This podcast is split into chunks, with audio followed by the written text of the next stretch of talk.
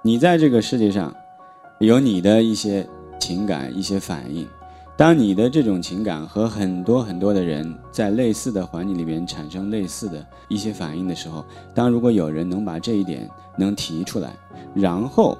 再用一个比较好的方式、好的艺术创作的一种壳子来把它进行一种，呃比较完善的这个阐述的时候呢，它就有可能变成一个大家都愿意去了解、愿意去传送、愿意去分享的一个东西，而这样就可能成了一个爆款。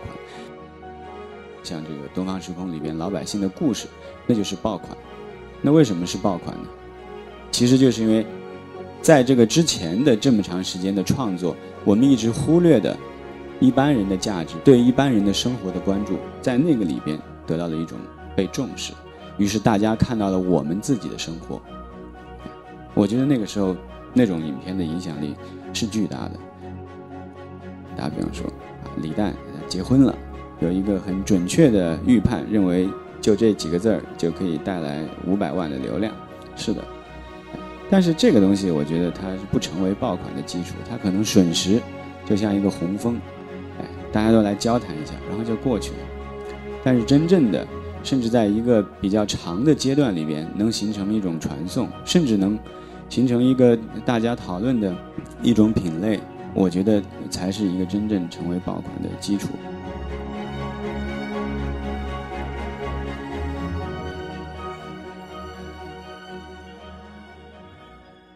在我的理解里边吧，我想创作其实就是除去了那些技术层面的东西，具体怎么样去找钱，具体怎么样去拍摄，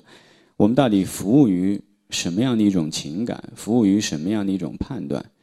我们有怎样的一些对于人生的理解，或者是怎样的委屈不满，要通过这个这个影片得以表达。其实或许这些情绪，恰恰就是产生爆款的基础。就是因为你也是一个正常的人，你在这个世界上有你的一些情感、一些反应。当你的这种情感和很多很多的人在类似的环境里面产生类似的，就是都是类似的一些一些反应的时候，当如果有人能把这一点能提出来，然后再用一个比较好的方式、好的艺术创作的一种壳子来把它进行一种。哎，比较完善的这个阐述的时候呢，它就有可能变成一个大家都愿意去了解、愿意去传送、愿意去分享的一个东西，而这样就可能成了一个爆款。所以说，在我看来，其实爆款并不是一个过于精密计算的一个东西，或者说，如果是一种精密计算，它就一定其实是一种在模糊的这个体系里边，哎，来判断整个这个社会大家其实需要的是什么。很多年前啊，让何老师都知道，就是当年陈蒙老师做的，还有时间老师一起做的，像这个《东方时空》里边老百姓的故事，那就是爆款。那为什么是爆款呢？其实就是因为，在这个之前的这么长时间的创作，我们一直忽略的一般人的价值，一般人对一般人的生活的关注，在那个里边得到了一种被重视，于是大家看到了我们自己的生活。我觉得那个时候那种影片的影响力。是巨大的，它当然不仅仅是一个商，当然那个时候也还没有太强的一些商业的一些这个产出，但是终归它带来的社会的影响，每个人重新来看待自己的价值，其实我觉得是非常非常重大的。哎，我觉得我的创作其实都来自于就在那个时候开始关注到每一个个体它的价值在我们的生活里边存在的意义到底是什么，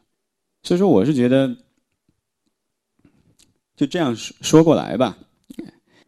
虽然有点虚。如果大家下面有一些创作者，哎，也在想着自己要做一些什么样的东西，我觉得不妨还是要想一想，到底我们在这里边要说一点什么。哎，这个现在当然这个有很多漂亮的男孩女孩做一些有趣的事情吧。当然有不有趣，每个人的仁者见仁，智者见智。哎，但是我在我看来就是。如果作为一个创作者，或者作为甚至一个运营者，我们也要看到它到底背后，它到底是什么？它是一个个性的重新的定义，它是一个自我认知的重新的发展。哎，我们可能总是要把那个点提出来。这个点对于创作者而言，其实就是一种指导，他可能总在想着，如果是这样一个方向，或者说如果这个题目本身的故事支持这样一种方向的一种创作，那么可能我在有效的提取我的素材的时候，我总要找着和这个点连得比较近的一些内容。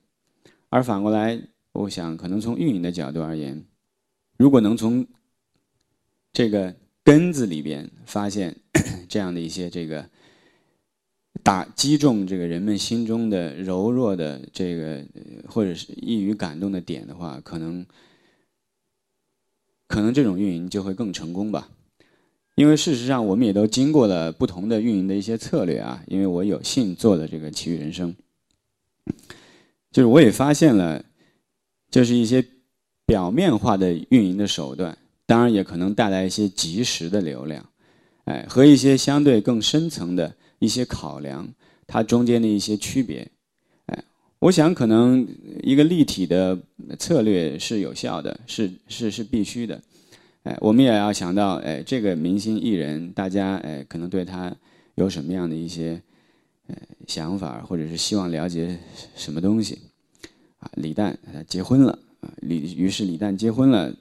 有一个很准确的预判，认为就这几个字儿就可以带来五百万的流量。打比方说，是的，但是这个东西我觉得它是不成为爆款的基础，它可能瞬时就像一个洪峰，哎，大家都来交谈一下，然后就过去了。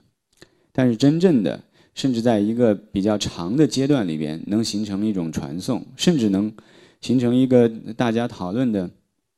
一种品类。哎我觉得才是一个真正成为爆款的基础吧。完了，那那就差不多了吧。我我这个应该也讲了，哎，反正有虚有实，但是呢，其实更多的讲的是一些我的体会和一些感受。但整体呢，反正我觉得无论是对于创作者，嗯，还是作为平台方，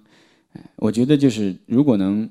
不拘泥于我们已有的、已经取得的经验。而如果能进行更多的一些创造性的一些思考，同时呢，任何一个内容的创作呢，带着自己更底层的一种价值理念，我觉得呢，无论对于长的还是短的视频的创作，都可能带来一些根本性的一些变化。而这种变化有可能呢，是带来未来这个新的增长的一些契机，好不好？谢谢大家啊。